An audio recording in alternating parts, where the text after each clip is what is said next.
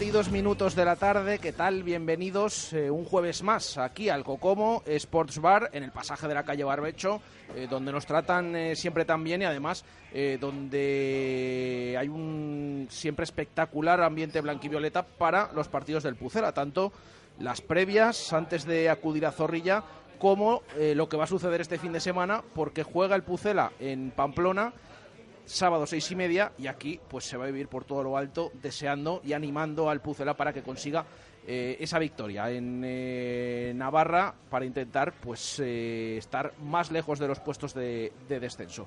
Eh, hoy nos acompaña una peña, sí que es verdad que alguno de sus miembros había venido ya la pasada temporada eh, en el programa especial que hicimos de Fondo Norte, que al final es lo que venimos diciendo en los últimos años.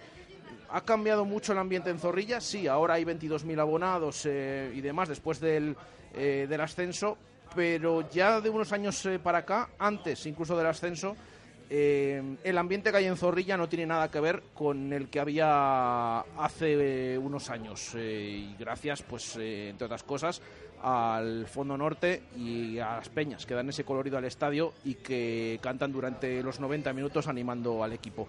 Eh, hoy nos acompaña, eh, como digo, una nueva peña que no había estado con nosotros, por eso digo lo de nueva, que es eh, Comando Violeta. Así que saludo ya a sus integrantes, además de a Luis Rodríguez.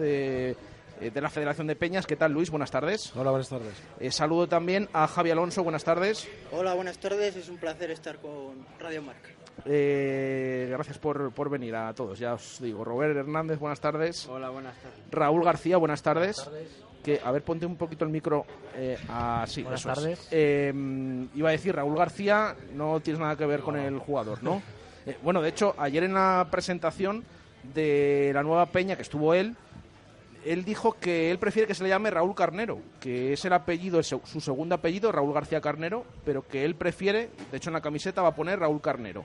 Eh, así que para que haya distinción entre el Raúl García que tenemos aquí, de la Peña Comando Violeta, y el futbolista del Real Valladolid. Eh, y también tenemos con nosotros a Pablo Esteban. Buenas tardes. Hola, buenas tardes. Bueno, pues con ellos cinco hasta las 8 en punto de la tarde vamos a hablar del Pucela en una semana en la que venimos de partido de Copa del Rey. Tenemos partido, como digo, el próximo sábado en Pamplona de Liga y hay mucho de lo que debatir porque estamos en pleno mercado de fichajes y hay temas de actualidad en el, en el Real Valladolid. Que no sé cómo, cómo lo veis eh, en general esta temporada y, cómo veis eh, al equipo ahora mismo en esa posición, seis puntos por encima del descenso, en una nueva temporada en la Liga Santander. Eh, Robert. Bueno, pues de momento estamos cumpliendo eh, con esa distancia sobre el descenso, pero sí que es verdad que hay que reforzar el equipo porque la dinámica no está siendo buena y vemos que cada vez va un poco a peor, le cuesta más ganar, le cuesta mucho ganar los partidos, meter goles y tenemos la, tienen la oportunidad de reforzar el equipo ahora en este mercado invernal y esperemos que no, lo desaprovechen porque seguro que va a hacer falta de cara al tramo final de temporada que siempre es mucho más duro que la primera vuelta. Eh, Raúl, ¿qué te parece el equipo esta temporada? Podría estar mejor, pero podría estar peor. Entonces, depende. De momento, bien. Y si seguimos así, bien, mal, depende. Porque podemos empatar, podemos perder, podemos ganar de dos, como mucho, porque como no marcamos, pues. No, y no sé, además un poco. sí que se nota, ¿no? Que ese déficit en ataque, pues al final Sí. eh, lastra. todo. Es verdad que la pasada temporada ya nos salvamos siendo el equipo menos goleador, pero bueno, de hecho llevamos siete jornadas consecutivas sin ganar y de esos cinco partidos eh, no, se ha, no se ha marcado. Dijimos, bueno, cuando, cuando llegue el primero de Sandro vienen todos seguidos. Pues ni de él ni de, ni de ninguno. Pero bueno, eh, afortunadamente la situación en la tabla es buena de momento para el objetivo que tiene el Real Valladolid, pero está claro que si se sigue así, pues posiblemente dentro de poco se pueda asomar a esos puestos de, de descenso, que esperemos que no.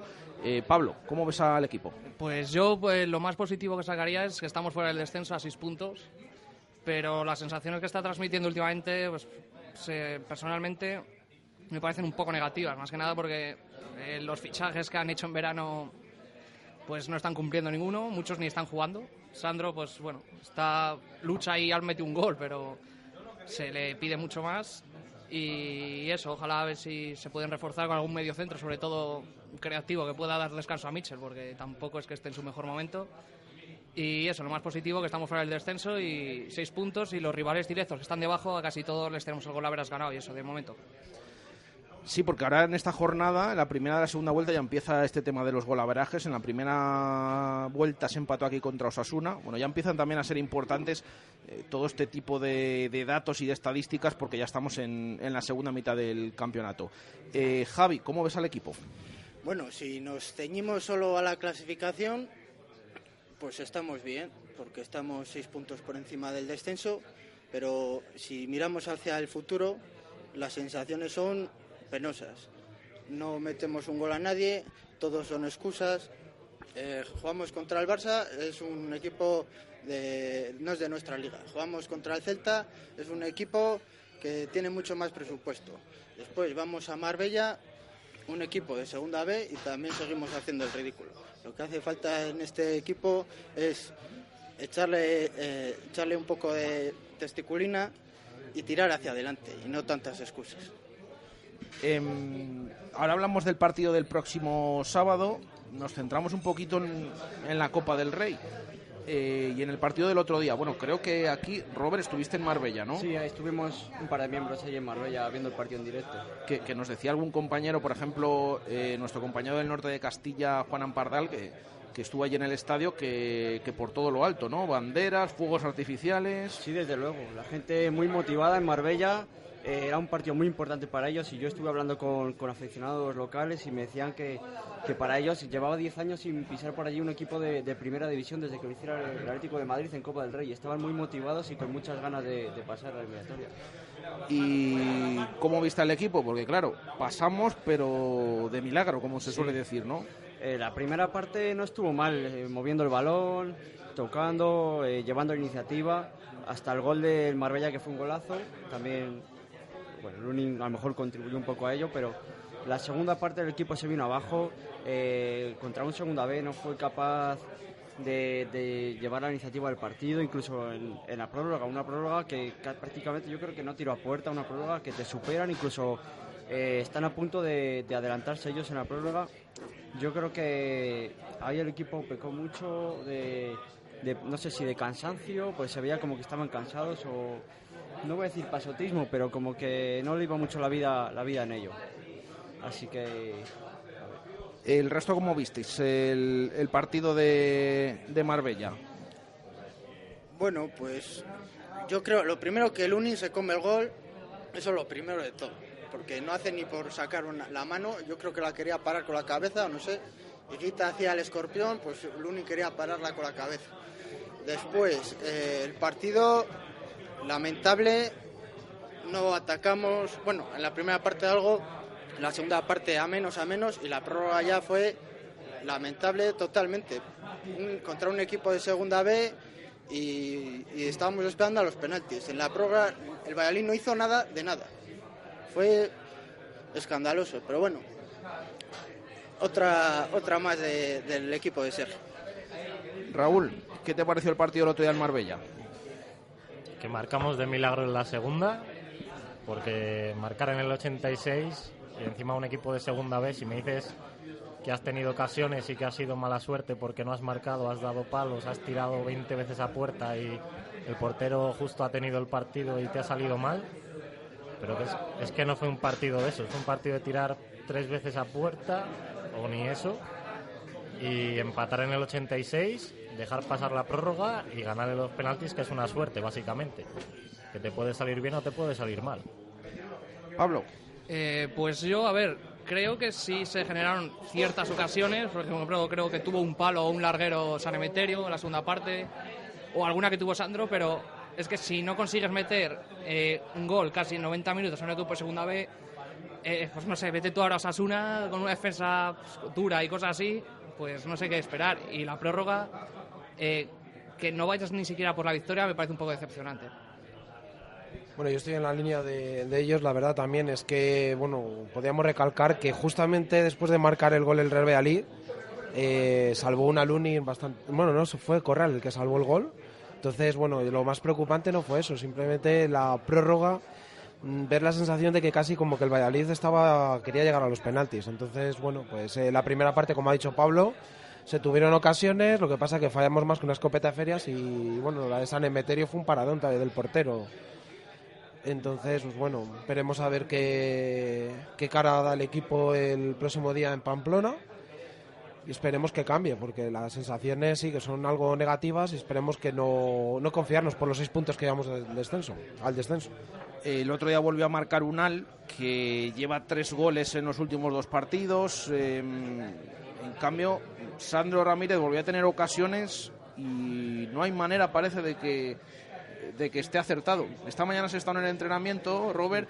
Hoy sí que parecía que estaban atinados de cara a puerta, pero luego en los partidos, delante del portero, el otro día tuvo tres ocasiones muy claras, Sandro. Sí, la verdad que yo creo que no sé si es que está agafado o qué le pasa a este chico, porque la verdad sí que eh, lo intenta, sí que genera ocasiones, dispara a puerta, pero o se va fuera o se lo paran yo no sé qué, es lo que puede pasar, pero bueno, afortunadamente es, verdad que en el Sunol ahora mismo está un poco enchufado, se le ve que está enchufado, eh, los goles le están dando confianza y está salvando un poco, un poco los muebles del equipo, porque si no... Yo es que Sandro venía a Valladolid después de dos años sin meter un gol y aquí se pensaba la gente que iba a ser el nuevo Maradona, no sé, yo Sandro pues el pobrecillo pues no mete goles, lo intenta y tal, pero bueno. Después Unal, a Unal se le pide muy poco también para alabarle, porque ¿cuántos partidos ha jugado Unal? No sé. Eh, ha hecho seis buenos y ya con eso nos vale, bueno, ahora está un poco mejor, pero si con estos delanteros vamos a tener que que intentar no descender, pues vamos mal. Cuando el español está ahora fichando a un tío por 20 millones de euros el Leganés eh, ha vendido a un tío que ha metido cuatro goles por 20 millones y seguramente se refuerce. Nosotros, pues nada, así esperando a que venga alguien a salvarnos.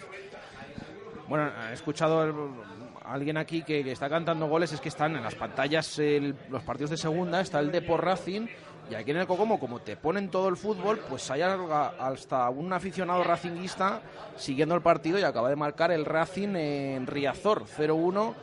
El equipo de Cristóbal, un golazo además desde fuera del área, 0-1 de Álvaro Cejudo, el, mítico. Eh, minuto 15 de la primera parte se dé por 0, Racing 1. Bueno, pues lo están aquí siguiendo un par de seguidores racinguistas. Ese partido, siempre se lo decimos, eh, aquí pueden ver todo el fútbol durante toda la temporada y por supuesto los partidos del Real Valladolid juega a la hora que juegue y se jueguen los partidos que se jueguen eh, a la vez. Em, había hablado Robert, eh, Javi del tema delanteros, Raúl, que, ¿cómo ves este año la delantera del Real Valladolid? Lo que veo, por ejemplo, que tenemos para el filial tenemos un buen delantero, que es Miguel, pero no se le da oportunidades, por ejemplo, de a lo mejor un partido subirle y dejarle a ver si por lo menos él puede hacer algo más, intentar marcar algún gol o puede hacer algo, o si es cosa de que no llegan balones a los delanteros o porque es ese problema de que no marcamos. Porque delanteros tenemos que deberían marcar goles, porque en otros sitios los marcan y si quedan puntos y demás. O es que ya no sé por qué. Por, ejemplo. Hombre, también eh, creo que es difícil para los delanteros si solo jugamos a defender y están a 70 metros de la portería meter goles. Eso también hace bastante. También, también. Eso sí. Pablo, ¿qué eh, opinas de, esto que comentan tus compañeros? Pues Unal, eh, bien ahora mismo, me refiero, está metiendo goles, ya que no mete ninguno de los otros dos, pues es de agradecer que por lo menos uno de los tres pues esté ahora creando un poco más. Pero Guardiola y Sandro, pues es que yo creo que hay que pedirle más, pero incluso a los tres, porque por nombre, pues dices, joder, menuda delantera que tienen. Pero luego es que por el nombre no ganas ningún partido. Y si no metes goles, pues es que también nos cuesta crear ocasiones. Y si tampoco las creas, pues ellos no van a meter. Así que a ver si por lo menos un sigue enchufado en Pamplona y lo que resta de temporada.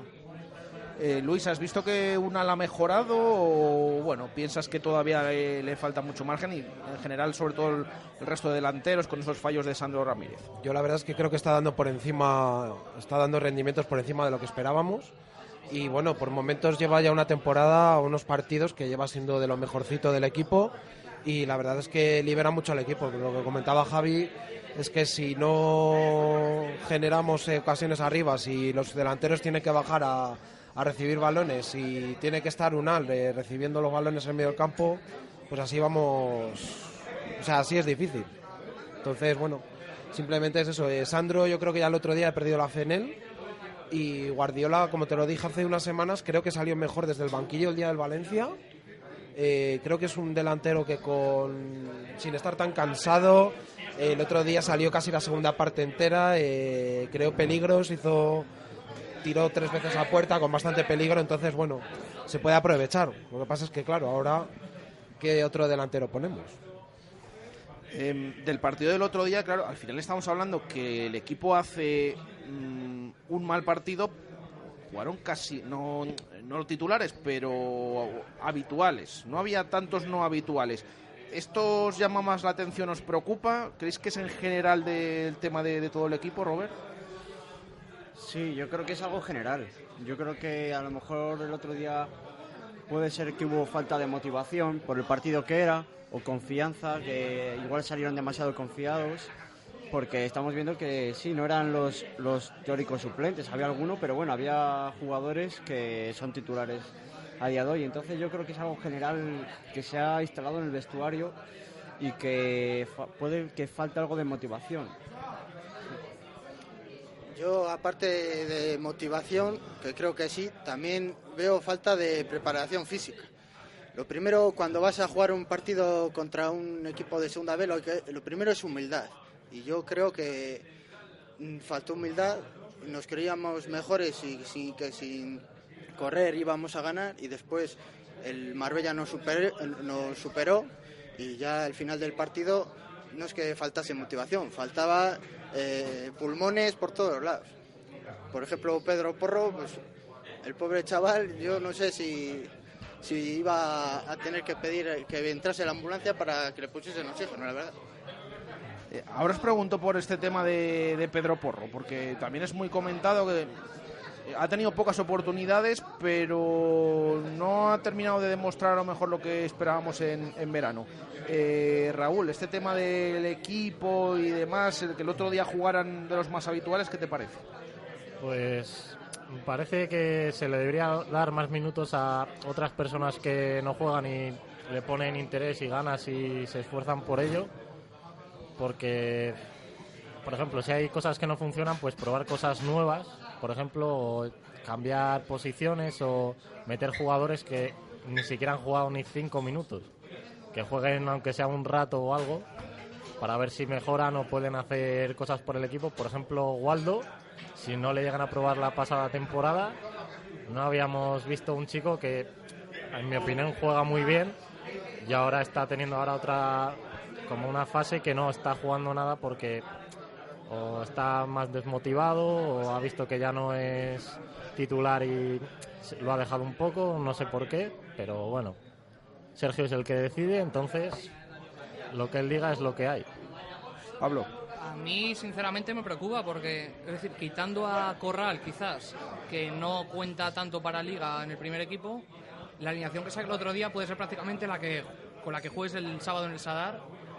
Y si te crean tantos problemas el Marbella, pues no te quiero decir Osasuna, que tiene una delantera que te coge el chimi y te la lía, pero es que me parece bastante preocupante que jugando todos los titulares no consigas ganar eh, de manera relativamente sencilla a un equipo de segunda vez. Bueno, dijimos que el Marbella era un equipo bastante complicado, pero en este caso se junta el jugar la Copa en sábado, eh, mercado de invierno, muchos futbolistas están en la rampa de salida. Entonces, bueno, creo que Sergio se vio obligado entre para no debilitar al Promesas y no utilizar estos jugadores y exponerlos a eh, posibles lesiones, pues eh, tirar de la vieja guardia, nunca mejor dicho. Hombre, una cosa, eh, el debilitar al Promesas hasta cierto punto, porque yo creo que el, el Promesas lo que se trata es que suban jugadores al primer equipo. Sí, lo que pasa es que jugaba el domingo. Ya, jugaba el domingo, será más importante que los chavales. Yo, si fuese un chaval del Promesas, preferiría ir a Marbella a jugar con el primer equipo, a jugar, no a estar en el banquillo como suele pasar, que ir a, a jugar con el Promesas. Hombre, yo espero que a Tenerife lleve a Miguelito, sobre todo. Claro. Pues, eh, Por ejemplo. Es que el tema, yo, yo lo sigo diciendo porque lo he comentado desde el principio de temporada y de hecho, mirad ahora cómo en este mercado de fichajes de invierno el equipo está intentando que salgan un montón de jugadores porque al final es que ha tenido una primera vuelta con 26 tíos y claro, yo creo que eso también lastra incluso a la hora de contar con gente del promesas. Claro, tienes en el primer equipo a gente que no juega y estás que si le pones por aquí, que si no, que este no ha jugado, esta la convocatoria, este fuera. Y al final eso se acaba notando, eh, a mi modo de ver. Yo creo que, aunque sea una plantilla larga de 26 jugadores, al final, ¿con cuántos ha contado? Eh, refiero, hay muchos que no han contado para nada con él. Para, Por eso en ellos. estos partidos, que a lo mejor em, cada vez que necesita gente o demás, pues en vez de tirar de promesas, como tienes jugadores que no han jugado absolutamente nada en la primera plantilla, pues decide jugar con ellos, que a lo mejor también es Pero el, en Marbella tampoco han contado con ellos, porque de frutos, no sé si jugó algo, eh, Aguado eh, jugó nada al final, eh, y. El otro día yo creo que es que se tomó diferente el partido porque como fue en fin de semana, quizás no como el que va a ser en Tenerife, porque al final tienes el partido de Pamplona, el partido del Madrid y entre medias viaje y a jugar a Tenerife. Seguramente que a Tenerife se queden aquí en, en Valladolid unos cuantos de los titulares. Pero vamos a ver, el otro día no se tomó así el partido, por eso digo que jugaron bastantes habituales o estaban en la convocatoria y aún así tampoco vimos ningún cambio, incluso preocupante porque el equipo no, no respondió. Eh, pero bueno, mm, veremos. Esto del tema de la plantilla amplia, no sé qué, qué os parece. Luego hablamos del mercado de fichajes. Hombre, yo creo que es un debe que de Miguel Ángel Gómez, que dice que bien que haya renovado todo, no, no ha sido capaz de, de aligerar la plantilla en verano y los que ha traído están saliendo ahora también. El, el Lunin, Aguado, etcétera, etcétera, le- no les vale a Sergio. O que hay que hacérselo mirar lo de Miguel Ángel, que el, el- decíamos que le han renovado y a ver que el próximo año si tiene más presupuesto hace mejor plantilla. Pero yo creo que cada año que está pasando Miguel Ángel está haciendo peor plantilla. Tenemos, teníamos mejor plantilla en segunda que el año pasado y este peor que el año anterior. Así que yo es mi modo de ver eso. Eh, Robert, esto en el tema de la plantilla, de lo que hablaba Javi de Miguel Ángel Gómez. Eh, hombre, siempre se le ha achacado a Miguel Ángel que le ha costado dar salida a los jugadores con los que no se cuenta. Eh, ahora mismo parece que, que no está siendo así, que está sabiendo dar salida a los jugadores. El problema es que estos jugadores son los que han venido en verano. Entonces, claro, nos, nos quedamos con el tema de que tenemos, los, que tenemos que dar salida a los jugadores que han venido en verano y que no cuentan, más los que ya estaban en verano y tampoco contaban. Entonces, bueno, yo por lo menos espero que ahora que se está consiguiendo dar salida a estos jugadores sea para, para atraer no tantos jugadores, pero sí que hagan competencia a los titulares o que vengan directamente para, para ser titulares. Raúl. Pues la verdad que tampoco de este tema tampoco te sé decir mucho, porque sí que es verdad que eso, que creo que la plantilla es demasiado grande porque al final, por lo menos para Sergio, porque siempre saca más o menos las, los mismos jugadores, salvo que se lesione alguno de más, suelen jugar casi siempre los mismos. Y al fin y al cabo para Copa suele sacarlo a los suplentes y subir unos cuantos chicos del filial si puedes, al fin y al cabo. Entonces, no sé, yo creo que deberíamos quitarnos bastantes jugadores que no le aportan nada y si se puede reforzar alguna posición, aunque sea con un jugador o un par de ellos, yo creo que sería lo, Eh, yo sinceramente creo que a Sergio siempre le han gustado las plantillas cortas, el año pasado o el anterior. Por lo que no entiendo eh, por este año es tan amplia. No sé si aún no tienen comunicación entre con la dirección deportiva para traer a gente o no cuentan con él para decidir, porque si no, no entiendo que eh, todos los fichajes que has hecho en verano, prácticamente quitando Sandro, eh, no cuentes con ellos con ninguna hora. Es decir, me parece un poco nefasta la planificación por en ese modo. Luis. Bueno, pues como es lo que han ido ya diciendo, la verdad es que suena bastante raro que salgan todos los jugadores que han venido en verano y bueno, eh, simplemente espero que sea con, eh, con visos de que vengan nuevos jugadores y que bueno, por lo menos traer un fichaje mínimo que pueda suplir a Mitchell. Luego incluso eh, algunos jugadores de los que se han traído pues eh, no están respondiendo. Hemos hablado de Sandro Ramírez y decía antes Javi el tema de Pedro Porro el otro día físicamente que también puede venir eh, porque no ha tenido tampoco tantos minutos y lo típico y tal, pero bueno, también a lo mejor tenía que estar más eh, descansado. Em, no ha terminado de, funcionar Pedro Porro, no ha jugado tanto, pero no ha terminado de, funcionar. Eh, Robert, no sé cómo lo veis. Sí, bueno, yo es que creo que el que tiene que salir es Pedro Porro. no porque sea mal jugador o tenga algo contra él, pero estamos viendo que ahora mismo es el tercer lateral derecho. Está Moyano, Después Antoñito, como se vio el partido ante Leganés. Y el tercero es Pedro Porro. Y además me imagino que la ficha no será baja, a pesar de ser cedido, eh, no tendrá una ficha baja. Entonces yo creo que debería salir él para aligerar esa masa salarial. Javi. Hombre, yo me pongo la piel de Pedro Porro, vengo al Valladolid como recién fichado del Manchester City y me ponen por detrás de Javi Moyano yo a mí me bajaría la moral, la verdad. Entonces, el chaval, el joven, y ve que no juega, que juega detrás de Moyano, se ha desmoralizado. Y aparte, también por su parte no lo está haciendo bien porque dices, joder, eh, estoy en el banquillo, voy a hacer más por jugar y, no sé si lo está haciendo, la verdad. No, no, voy a los entrenamientos, así que no lo sé, pero... Bueno, pero en los partidos que sale, los que ha jugado, es que tampoco... Tampoco ha hecho nada también es verdad que a Moyano solo se le, solo se le pide defender. Con que defienda y, a veces no lo hace también, pues bueno. Pero a Pedro Porro le pedimos defender, atacar, centrar. Eso también es verdad, ¿o no? Raúl.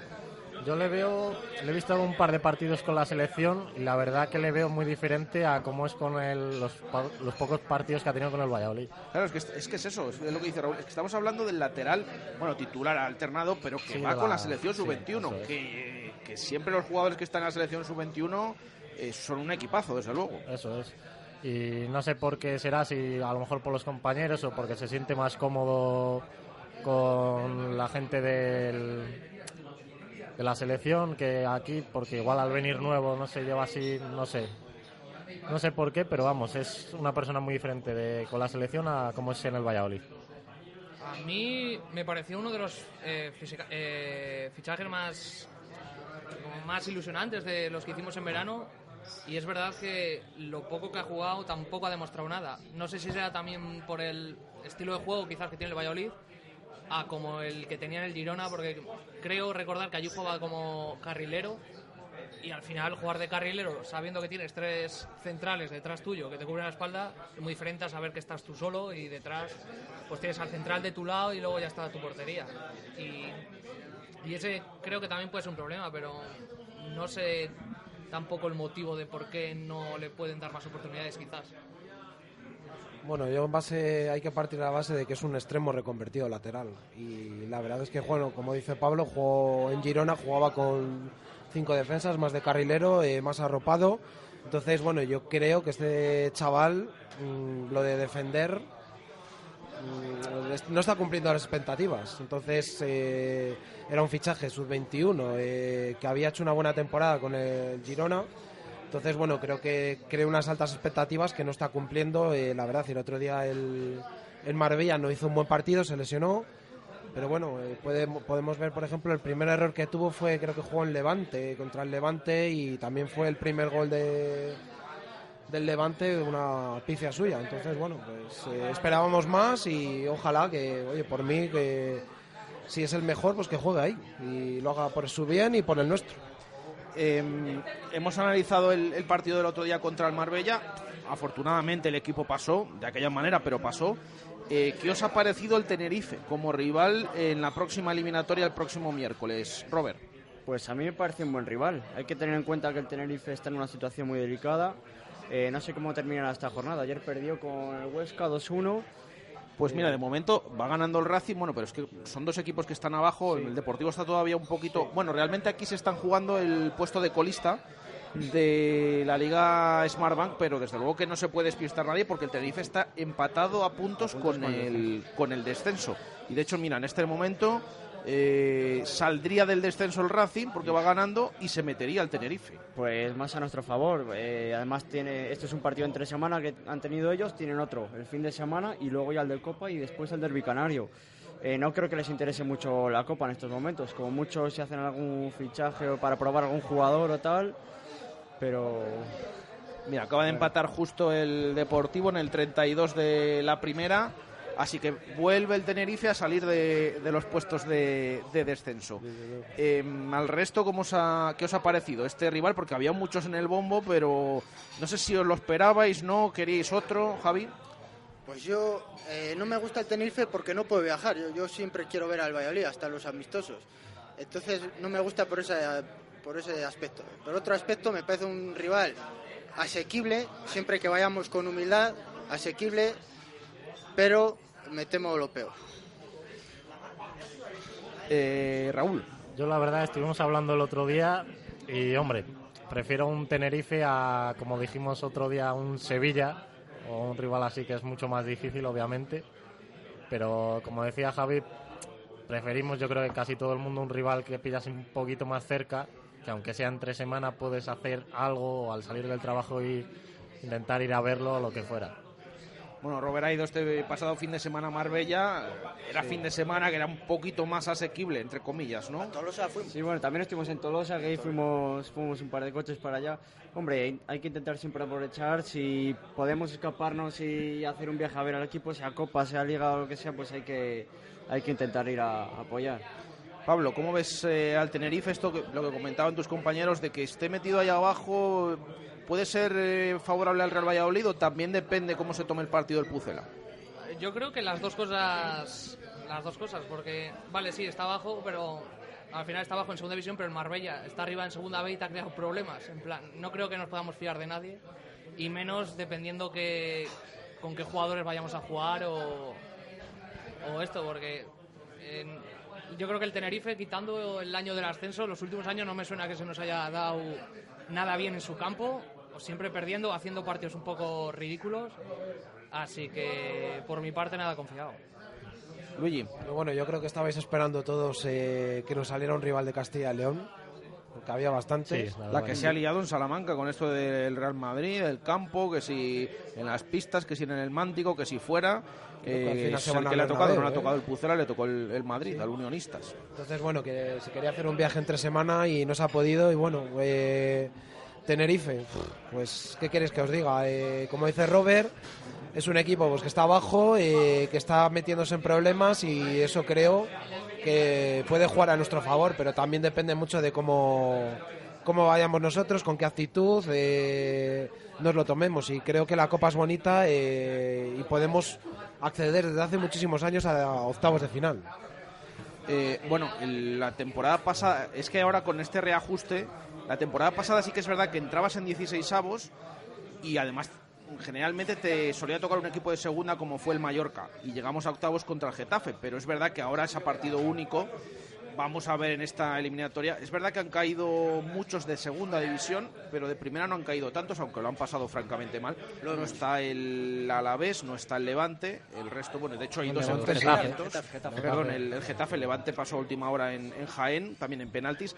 Em, de hecho es que solo hay seis equipos de segunda división y dos enfrentamientos entre primeras, como son el Sevilla Levante y el Real Sociedad Español. Todo eso se va a jugar la próxima semana. Eh, pero ya decimos que estamos pendientes de ese partido del fin de semana primero, del Pucela en Pamplona, del que vamos a hablar posteriormente, pero antes eh, hacemos una pausa y enseguida volvemos desde aquí, desde el Cocomo, con la Peña Comando Violeta. Tertulia de Peñas del Real Valladolid en Radio Marca, desde el Cocomo Sports Bar. En el Cocomo Sport se han vuelto locos y hacen que cada día de la semana sea especial y diferente. Los lunes bingo, los jueves especial jarras mau con perrito caliente, los viernes karaoke, los sábados especial copas y los domingos vermú de super tapas. Y como siempre, bollería o pincho con café o consumición. Somos el punto de encuentro de la afición blanquivioleta. Cocomo Sport Bar, pasaje de la calle Barbecho. Motauros quiere celebrar sus 20 años contigo. Contigo y con los mojinos escondíos, con los cigarros, con Jorge Salán, con los tributos a Queen y ACDC de la mano de Momo y Black Eyes. Del 16 al 19 de enero, disfruta de nuestro 20 cumpleaños. Motauros 2020.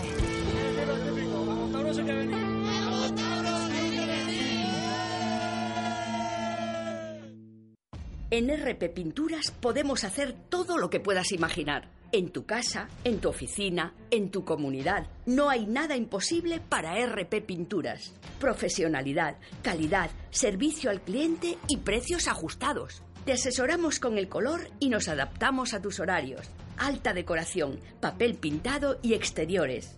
RP Pinturas. Estamos en rppinturas.es, en info arroba rppinturas.es y en el 666-670-230.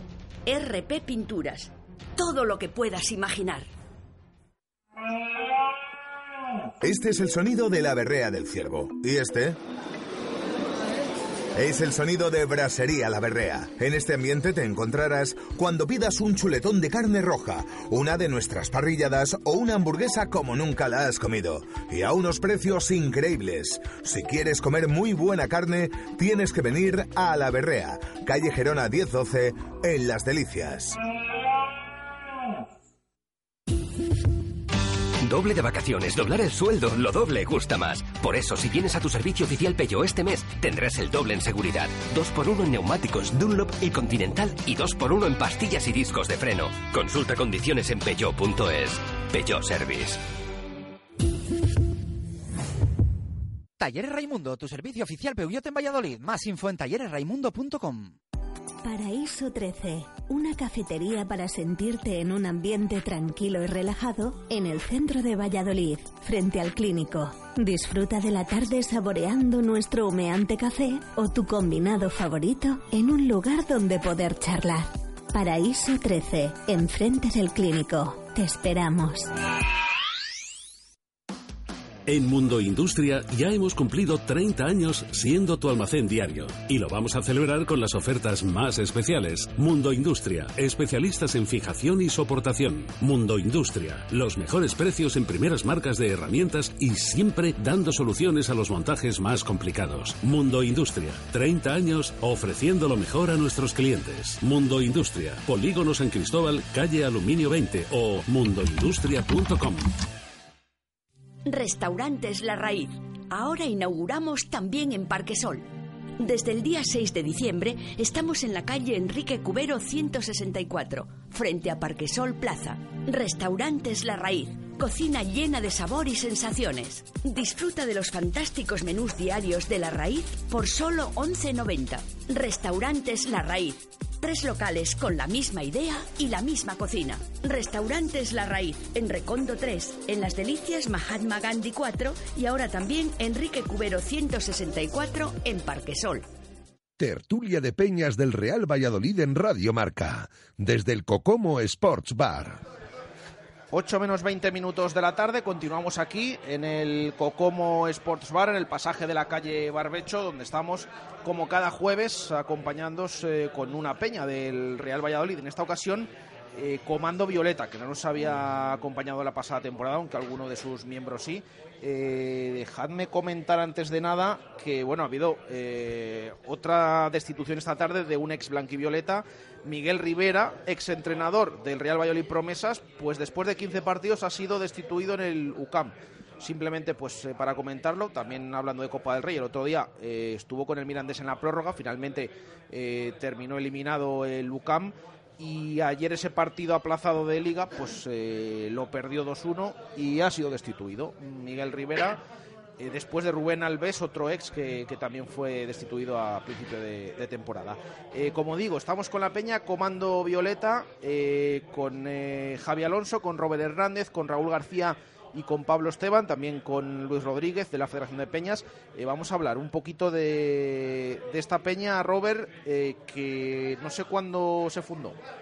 Pues se fundó en el año 2005 el primer partido que asistimos como Peña fue un partido en Salamanca el año que bajó el Salamanca creo que fue que marcó Oscar Sánchez de falta me parece. Ah 3-4 sí, sí, o 1-2 1-2 me suena. sí sí sí, sí. Ese, año fue el primer, ese día fue el primer partido que asistimos como Peña que todos éramos éramos eh, recoge pelotas del club los cinco miembros que éramos de la Peña éramos recoger pelotas del club y hablando así siendo haciendo amistad como recoge pelotas, pues ya decidimos formar una peña y, al principio solo asistíamos a los, a los desplazamientos, claro, como los partidos en casa teníamos que estar en, en el césped y luego ya de ahí pues ya dimos el salto a, a las gradas de Zorrilla, por así decirlo, y siempre hemos estado ubicados en, en, el fondo norte y siempre a ser posible en las zonas de animación porque es lo que nos gusta hacer, nos gusta animar y siempre estos 15 años hemos estado en las gradas de, de animación de Zorrilla. O sea, que erais un grupo de amigos que dijisteis, bueno, vamos a, a formar una peña, ¿no? Sí, ya te digo, éramos recoge pelotas y así nos conocimos y nos juntamos y, y desde ese momento pues algunos, la, bueno, de esos cinco que empezamos seguimos tres en la peña y los otros ya no, ya no están con nosotros, pero bueno, eh, aquí seguimos.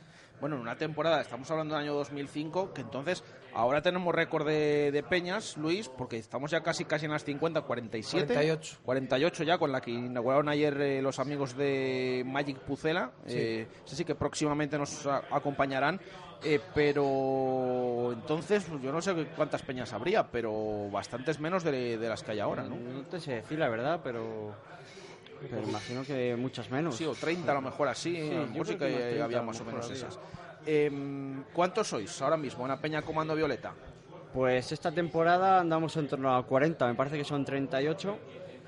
38 miembros que la verdad que tampoco nos proponemos ni ser más ni ser menos, simplemente ser un, un grupo de un grupo de amigos, gente que le gusta animar al Valladolid, que sienta mucho este escudo y sobre todo eso, que, que, le guste estar en el fondo norte animando con nosotros y con un buen rollo, que le guste viajar y pues, lo, lo, que viene siendo pues eh, animar al Pucera el día a día, el día a día.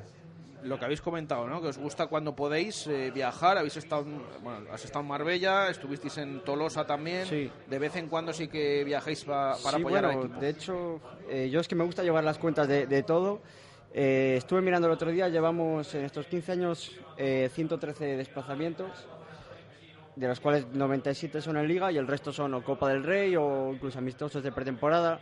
Incluso llegamos a ir un, año a Portugal en pretemporada, un partido contra, contra el Río Ave. Fuimos allí a pasar el día, a ver el partido en Portugal y eh, la verdad que los desplazamientos siempre nos ha gustado mucho a todos y, y es lo que, con lo que más disfrutamos. Eh, ¿Tenéis algún tipo de actividad, aparte de estos desplazamientos, eh, manual, alguna quedada o eh, algo parecido?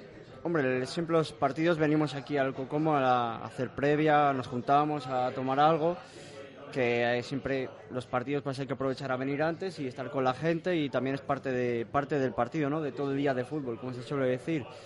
Y también muy, somos muy activos en el tema de dar colorido en el estadio, con los tifos y demás, porque creemos que eso, el que haya un tifo al inicio de un partido, eso hace que el resto de, de asistentes al estadio se, motive, se involucre más, se emocione y pueda, pueda animar más. Y también ya te digo, llevo cuentas de todo y he estado mirando y hemos, hemos realizado 50 tifos en estos años y muchos de ellos, veintitantos son como, como Comando Violeta, firmados por nosotros, por así decirlo, y luego hemos colaborado con otros tantos como Fondo Norte, Incondicionales y todo lo que se ha hecho conjunto con el resto de, de peñas. Que esto de los tifos, creo que lo hablábamos el año pasado, ha cambiado un poco, ¿no? Con esto de las normativas sí, y demás sí. de la liga. Sí, ha habido un tiempo que no se han podido hacer porque la normativa de la liga, o por lo menos la que se nos ha impuesto de parte del coordinador de seguridad, es que hace falta un certificado ignífugo que se ha conseguido, aún así, bueno, ahora parece que están levantando un poco la mano, que con el certificado únicamente vale. La última es que el coordinador de seguridad quería que ese certificado estuviera en español, o sea que tenía que estar en castellano. Mm, hombre, ese certificado viene de Alemania. Eh, no sé, yo creo que la policía ten, tendrá que tener otros medios para traducir ese certificado. No tenemos que ser nosotros quien se lo traduzca, no sé, vamos. Yo creo que, pero bueno, que poco a poco vamos salvando los obstáculos para, para que haya colorido en Zorrilla. ¿Tenéis algún alguien que nos esté escuchando y se quiera eh, hacer de, de vuestra peña? ¿Tenéis algún tipo de cuota y método de contacto y demás? Sí, tenemos una cuota. Este año, ya no recuerdo si hemos pagado, creo que hemos pagado 20, 20 euros este año, damos un regalo y aparte con el carnet de la Federación de Peñas, que también se da otro regalo de la Federación de Peñas, que ha sido una batería externa este año, que viene muy bien para aprovecharla para los viajes, para no quedarte sin batería. Y sobre todo eso, el que quiera, eh, creo que en las redes sociales no, nos puede encontrar poniendo arroba comando violeta y en Twitter e Instagram lo puede encontrar y ya te digo, ahí viene toda la información, puede contactar con nosotros y si le gusta animar al Pucela, sobre todo eh, en el fondo norte, pues, pues ahí no- nos puede encontrar. Bueno, acaba de terminar la primera parte en Riazor con ese Deportivo 1 Racing 1. En nada, cuando nos despidamos, les vamos a dejar con marcador y toda esa narración completa de los partidos de Segunda División, porque a las 8 comienza el Girona Extremadura y a las 9 cierra la jornada con el Almería Oviedo. Así que se lo van a contar todo en marcador, aparte de los eh, partidos de baloncesto, por supuesto. Eh, os voy a hacer la pregunta a todos, a todas las peñas que, venís, eh, sobre dos asuntos. La primera, el primero, eh, la reforma del estadio José Zorrilla. ¿Cómo os ha parecido que ha quedado este primer tramo con esa eliminación del foso, Robert? Pues a mí me gusta mucho, la verdad que da gusto ver el estadio, da gusto ver lo nuevo, lo limpio que está. Eh, parece otro, la verdad que simplemente eh, ya no es solo el hecho de quitar el foso, es todos los arreglos que se están haciendo, las vallas de metacrilato, el túnel de vestuarios, los banquillos, la verdad que la, la mano de pintura que le han dado, ese, ese lavado de cara da gusto verlo. Javi. Hombre, eh, como Carlos Suárez tenía el estadio abandonado, a poco que salga, haga algo, ya parece precioso el estadio. El, estadio es precioso, pero con esta reforma del foso, pues queda mejor. Eh, Después, eh, queda mucho por hacer. Por ejemplo, el, el- para mí el, Real- el, el campo del Real Valladolid es, el más bonito por dentro, de toda España, de todo el mundo. Pero por fuera es un cacho de hormigón que, hay que mejorar. Porque un- una simple lona ya mejoraría bastante. De hecho, eh, en todas estas fases de la reforma nos consta que el siguiente paso es eso. Antes incluso que cerrar el fondo sur, porque eh, quieren hacer una especie de redistribución por dentro de determinados pasillos y en las puertas y demás, entonces aprovecharían para cambiar el exterior de Zorrilla. Ya veremos cuándo se acomete esto, porque siempre decíamos todos, bueno, vamos a ver cuándo hacen lo del foso. Lo han terminado haciendo. Estamos esperando el tema de la ciudad deportiva, que no termina de producirse. eh, pero bueno, poco a poco eh, sí que es verdad que se han empleado, se han hecho acciones en el estadio como la eliminación del foso de, de este verano. Eh, no sé si querías apuntar algo más, Javi, Nada, al bien, respecto. eso va. Pues eh, Raúl. Nada, yo creo que le han dejado bastante bien. Yo creo por ejemplo, cerrar el fondo sur sí que habría que hacerlo, pero yo creo que bastante más adelante, igual en unos cuantos años. Porque de momento, aforo, la verdad que tampoco es que nos haga falta muchísimo más respecto, porque en los partidos sí que verdad, hay muchos abonados, pero siempre falta gente. El otro día, por ejemplo, se vendieron todas las entradas y aún así faltaron unas casi 6.000 personas, creo. Y entonces aún así yo creo que ya lo siguiente pues sería seguirlo acondicionando un poco más para que los aficionados estemos mejor, ya que es un estadio que cuando hace frío se nota y bastante. Pablo. A mí me ha parecido muy positivo, sobre todo lo del foso, aunque fuera algo significativo que distinguía a Zorrilla de los demás estadios, pero creo que es algo anticuado. Y al final estás más cerca de los jugadores y eso es más presión para el equipo contrario. Luego, pues la cubierta del estadio la están pintando, creo, de morado también, que al final da, da otro colorido y otra forma. Algo a mejorar, sobre todo los baños, que aunque creo que han hecho parte de arreglo o de pintura, me parecen indignos todavía. Y aún así he visto campos de primera y segunda peores todavía, pero... Bueno, hay que decir que en algunas zonas los han cambiado por completo. Claro, yo no sé en el resto, en todo Yo hablo el del estadio. fondo norte, me suena que les han pintado un poco de morado, que se quita, incluso se quita y poco más.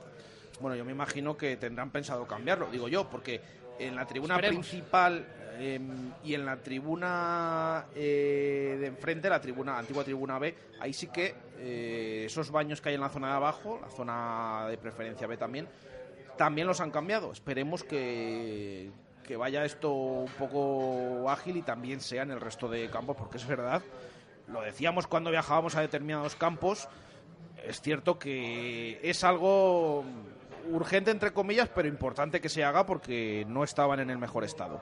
Eh, ¿Y alguna cosa más de, de lo que se ha hecho en, en Zorrilla que te llama la atención, Pablo? Lo que dice Javi sí que me gustaría, por ejemplo, porque por fuera es eh, la lona esta que hay en Tribuna B o Tribuna Este, que no sé, antes ponía 12 Pucela, no sé qué decir. Pucela, bueno. Pucela. Me parece un poco de, no sé, de equipo de segunda B, la verdad. Y La- por el la que hay por fuera, pues, dices, de- del Sí, campo. la que está en la Tribuna Este. Donde aparcan los autobuses. Sí, a ver, mejor que nada sí, pero no sé, me gustaría ver otra cosa diferente. Eh, Luis, bueno, ya te hemos escuchado del estadio muchas eh, veces durante, durante toda la temporada, así que aprovecho para preguntaros también eh, cómo valoráis la primera temporada de Ronaldo al frente del club. Robert. Eh, ha cambiado muchas cosas, eso es evidente. Está el club mucho más profesionalizado, ya no solo estéticamente con el estadio, la- los anexos que también le van a dar un toque, eh, con la implicación hacia, hacia la afición, se atiende mucho las peticiones de la gente, el día a día de, de las necesidades de la afición, incluso la, la rectificación con el tema de los abonos, aunque previamente había sido eh, un error esos precios que habían puesto, pero yo creo que se está haciendo las cosas bien, sin volverse locos, sin despilfarrar dinero, eh, pero yo creo que poco a poco se, se van dando se van dando pasos interesantes, como mismamente que los jugadores viajen en un charter. Yo creo que eso los jugadores lo, lo agradecen. Antes era inviable y ahora, pues oye, ese tipo de cosas se, se nota la mano de, de Ronaldo. Javi. Hombre, eh, Ronaldo a poco haga, mejor que Suárez lo va a hacer porque en la época más eh, oscura del Real Valladolid viene con, con Carlos Suárez. Después, eh, Ronaldo, ¿qué ha hecho? Ha puesto el dinero, como se le pedía a la gente, que pusiese el dinero, pero tampoco que es que haga mucho Ronaldo. Hacerse fotos por ahí con la gente, le dan unos trofeos, bien, bueno. eh, el, el que de verdad vale es David Espinar, que es el que tira para adelante con todo, pero lo que es la, la, la persona de, de Ronaldo, eh, pues sí, es un presidente ahora mismo de para hacerse fotos y poco más, no, no creo que haya hecho más. Por cierto, ha, estado esta mañana Ronaldo en Valladolid, ha estado en el entrenamiento. eh, le estaban grabando el documental o la docuserie esta que, que se va a emitir en, en unos meses y ha aprovechado bueno pues eh, para acudir a Valladolid por esto y de hecho bueno han tenido una eh, reunión almuerzo en el vestuario porque lo hemos visto en redes sociales eh, con invitación de Miguel Ángel Gómez que con motivo de, de esa, de esa renovación hasta el año 2022. Eh, Raúl, ¿cómo valoras esta primera temporada de Ronaldo como presidente del Real Valladolid? Yo la verdad, como dice Javi, Ronaldo es más como la figura que se ve, la persona conocida importante, que le da visibilidad, más visibilidad al club y que le lleva a los sitios y la gente lo con- conoce el club por él. Pero el que en realidad, a mi parecer, hace las cosas es David Espinar. Pero vamos, Ronaldo aún así, no sé, tampoco va a los partidos y que sale fotos para dar visibilidad, pero no sé, más allá de eso no sé si hace algo más o... Yo, como decía Robert, lo más importante creo que se ha profesionalizado más el club, sobre todo en temas quizás de la tienda eh, online que aunque es, me parece un poco insuficiente todavía, es algo que hace unos años se lleva pidiendo y, nunca se hacía. Eh, luego otra cosa quizás el tema de entradas para viajes, yo creo que se le ha quitado un problema a la Federación de Peñas, porque creo que muchas veces de en viajes así un poco en los que más animaba la gente, eh, las colas o la gente que se colaba y, era un problema de ellos, no de ellos, vamos, de la gente, pero que al final se lo comían ellos, que no tenían por qué. Y también me gusta realmente la parte del correo para enviar quejas o, peticiones que te contestan a todo y Espinar sobre todo también me suena de creo que le he enviado alguna vez algo y te contesta inmediatamente y muy bien. Bueno, en algunos temas sí, intentar profesionalizar el, club eh, y sobre todo eso, estar en contacto con, con el abonado, con el aficionado, incluso con esa medida que se tomó en verano, rectificar el precio de, los abonos. Nos quedan cuatro minutos para llegar al final de esta tertulia. Os pregunto por el partido del sábado contra Osasuna. El pasado martes en La Vega pregunté lo mismo a los tertulianos y eran un poco pesimistas. No sé cómo veis este partido en, en el Sadar. Robert. Pues muy complicado. Solo tienes que ver un partido de Sasuna, ver la, ver la intensidad que, le ponen a, los partidos, sobre todo cuando van perdiendo esa, garra, esa lucha que le ponen. Choca un poco con, los últimos partidos que estamos viendo de, del Real Valladolid. Anteriormente sí que ha habido partidos que han jugado así, pero bueno, ahora parece que no. Entonces, esperemos que este partido se hagan mucho más motivados y que igualen la intensidad de Osasuna y así a lo mejor se puede, se puede sacar algo. Javi. Bueno, pues nada, iremos a Pamplona a ver si no nos meten gol esperaremos a, a sacar un buen empate y que sea lo que Dios quiera. O sea, no, no das opciones a que podamos ganar. Sí, hombre. El Valladolid... Como Nipurúa el año pasado, que, que- que no sabemos todavía cómo ganamos, pero ganamos. No, yo creo que el Valladolid, si se lo propone, puede ganar a cualquiera. Lo creo, pero firmemente. Pero los planteamientos de Sergio eh, son para solo para sacar lo mínimo, para empatar. Mm, no sabemos si vamos a llegar a puerta alguna vez. Y yo creo que en Pamplona, con esos planteamientos, nos comen, sinceramente. Raúl.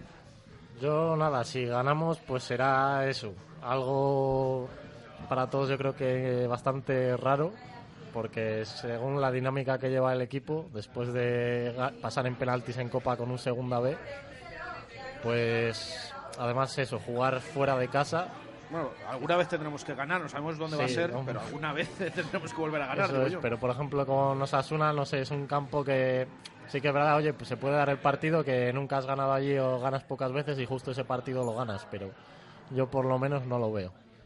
Yo partiendo de la premisa que el Real Valladolid tendría que salir a ganar todos los partidos, eh, me da igual si es el Madrid como si es el, yo qué sé, el Zamora.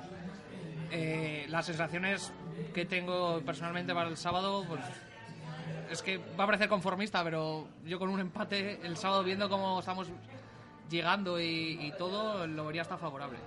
Luis. Yo estoy en la línea de ellos también. La verdad es que como salgamos con la típica caraja, los Asuna nos merienda en un rato. Entonces, bueno, pues simplemente habrá que salir motivados al campo y ver que Osasuna es un equipo que está a los 90 minutos luchando y, bueno, por ejemplo, tenéis al Chime Ávila. Bueno, pues para cerrar os voy a pedir un resultado para el partido del próximo sábado, como hacemos casi siempre, antes de despedirnos. Eh, Robert. Bueno, pues a pesar de lo que he dicho antes, voy a decir un 0-1. Tipo el campo del Betis, tipo el campo de Real, ahí sufriendo, aguantando todo el partido. Javi. Eh, yo soy, como soy muy del Valladolid, aunque pienso que no vamos a ganar, también voy a decir un 0-1 y el gol le va a meter Sandro. Bueno, ya, eso sería, nos quitamos algún problema de encima marcando Sandro. Fíjate que pensé que ibas a decir 0-0. ¿eh? Es el, el resultado favorito de Sergio sería ese, pero Raúl. Yo sinceramente lo siento, pero yo creo que será un 2-1, el típico que nos marcan pronto, marcamos a mitad de partido o en la primera parte y ya al final de partido cuando ya parece que se va a quedar la cosa así, nos meten el segundo y nos vamos para casita. Pablo. Eh, yo un empate a uno. Empate a uno y Luis. Yo creo que también un empate a uno. Bueno, pues ahí quedan eh, esos eh, resultados. Eh, os agradezco a la Peña Comando Violeta que nos hayáis acompañado. Cuando queráis volver, aquí estamos. Gracias a Robert Hernández, gracias a Javi Alonso, gracias a Raúl García y gracias a Pablo Esteban. Y a Luis, por supuesto, que nos acompaña cada semana. Eh, lo dejamos aquí. Volvemos mañana a la 1 y 5 de la tarde con todas las previas del fin de semana en el deporte vallesoletano. En directo, Marca Valladolid. Un saludo desde el Cocomo. Gracias. Adiós.